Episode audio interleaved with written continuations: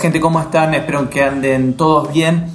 Estuve escuchando las noticias, estuve viendo un poco sobre lo que sucede en Argentina, en realidad fui acompañando en todo este tiempo, en este mes que pasó, cuáles fueron los primeros pasos y cuál es el punto de vista, la perspectiva que se está tomando, eh, la posición que se está tomando frente a la deuda internacional y frente a alianzas internacionales, alianzas políticas, cómo el gobierno se está parando, si con debilidades, si con miedo, si con fuerza. Lo noto con miedo, lo noto con, con una actitud de quedar bien con todo el mundo. Y bueno, quería hacer un pequeño, una pequeña opinión de las cosas que me han decepcionado un poco en este primer mes con respecto a lo que yo que creía que iba a ser el gobierno de Alberto Fernández. Es mi punto de vista, sé que mucha gente también eh, está de acuerdo con lo que yo voy a decir aquí principalmente la deuda externa y, la firmeza con la que nos tendríamos que haber parado frente al Fondo Monetario Internacional y bueno, alianzas internacionales y, la debilidad, la, la, suavidad con la que se está tomando la cuestión de Macri y, y, del gobierno anterior. Hay que tener cuidado porque esto es como en el fútbol, cuando no haces el gol te lo hacen y a último minuto acá nos puede terminar pasando algo así.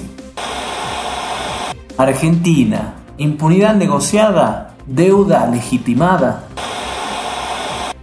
Estoy viendo las noticias de cómo le dieron un cargo a Macri en la FIFA y la verdad que no me sorprende demasiado. Es lógico que sus jefes ahora lo quieran sacar del país y lo quieran recompensar. Ya hizo los deberes, entregó a Argentina, nos endeudó como país hasta donde más no pudo y ahora se va tranquilo con un cargo en la FIFA a descansar por haber hecho su trabajo de sicario político, de sicario económico de las élites financieras internacionales. Relajado el tipo. Mientras tanto, los presos políticos siguen presos con causas una más trucha que la otra y Alberto suavecito, abrazando a Macri, abrazando a Netanyahu. El hermano de Macri, mientras tanto, un lavador de guita serial que blanqueó plata gracias a un decreto de su hermano, ya se fue a Punta del Este a vivir, relajado también, con perspectivas de ser protegido probablemente por la nueva derecha de Uruguay.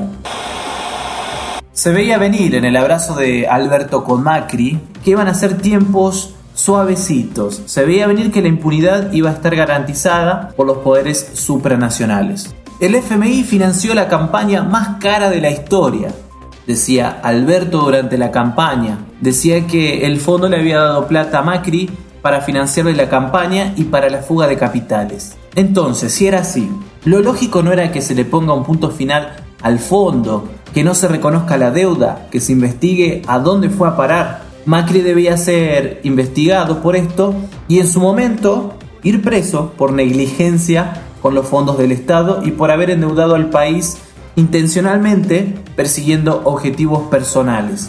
Eso era lo que muchos esperábamos por lo menos. Sin embargo, lo que Alberto hace es completamente lo contrario.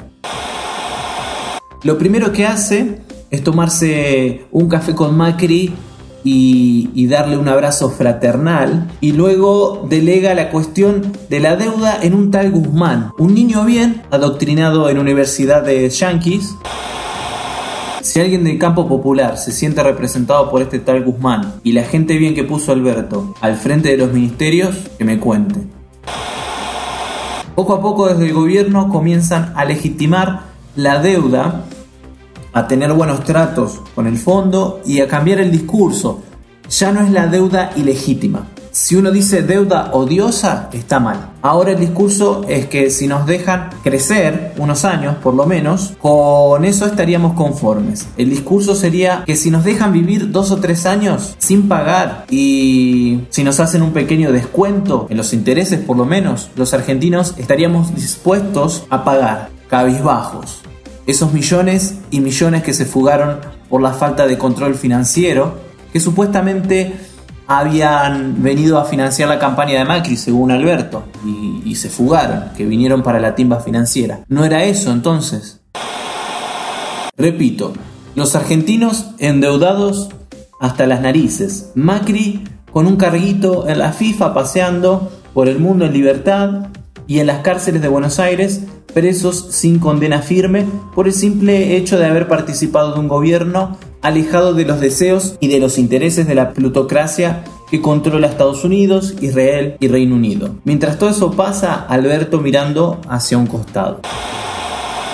Parece que el camino a seguir en estos años que se vienen será el camino de quedar bien con todo el mundo, ser de Corea del Centro, estar bien con Israel, Estados Unidos y al mismo tiempo con Irán, con Rusia y con China, en andar a los abrazos con Macri y con Cristina al mismo tiempo, en no pelearse con el campo y en ser suaves, bien suaves, con el FMI, en legitimarlo directamente, pensando que de esta manera la gobernabilidad por los próximos cuatro años estaría garantizada. Lo cual, desde mi humilde opinión, creo que es un gran error y que no hay ninguna gobernabilidad garantizada cuando uno es socio de toda esta gente.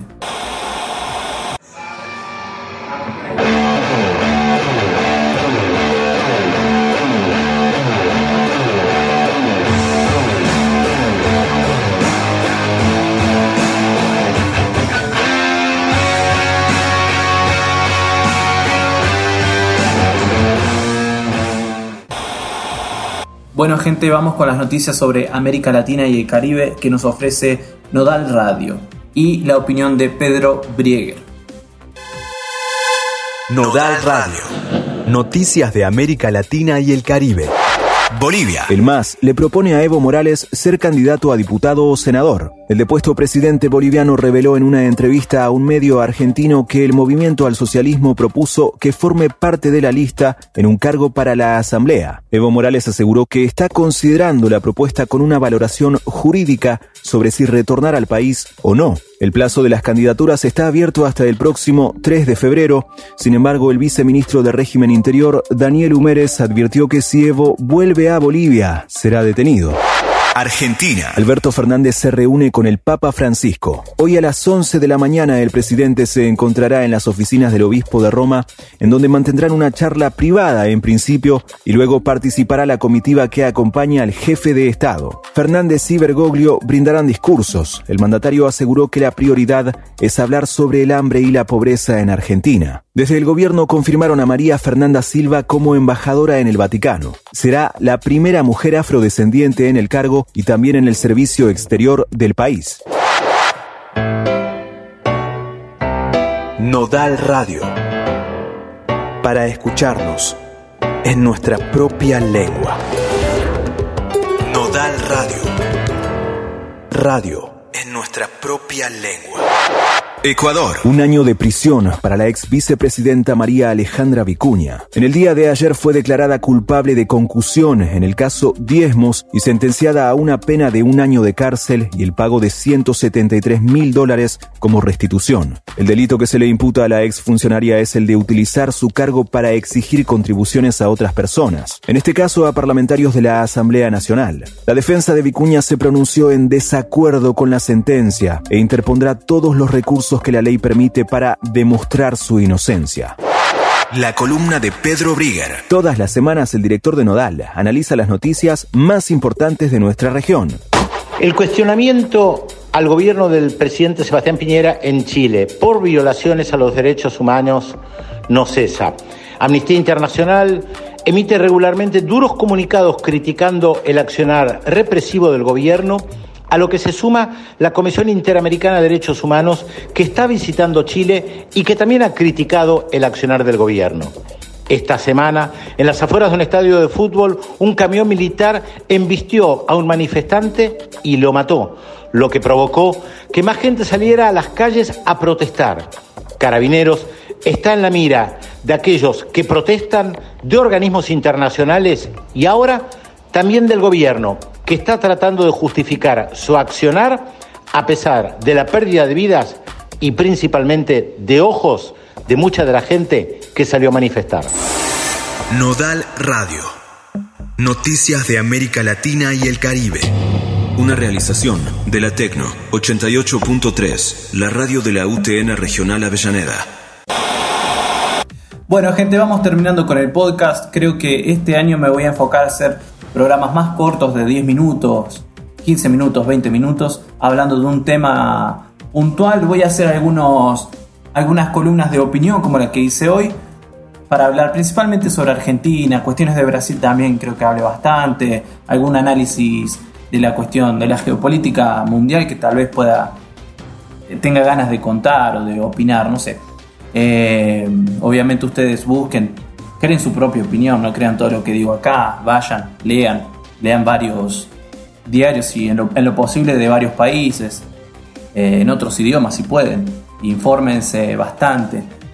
Pero bueno, vamos a tratar de seguir con este programa, trato de hacer uno por mes por lo menos, en enero no pude hacer el mes pasado, estoy con algunos, algunos problemas acá en la computadora, en la PC Así que bueno, eh, voy a tratar de hacer los programas cuando pueda, tratar de que sean más cortos. Los programas de Nodal, tratar de incluirlos porque están muy buenos, dan un panorama general de las noticias de América Latina. Y bueno, recuerden que nuestro podcast está en plataformas como YouTube, en Facebook, tenemos El Mundo al Revés, la página de Facebook, y en varias plataformas como eh, Spotify, Google Podcast y, otras más. En Anchor, anchor.fm. Escribe anchor.fm barra el mundo al revés. Así que bueno, hasta la próxima y ya veremos de qué temas hablamos en el próximo programa. Un abrazo grande y gracias por escuchar.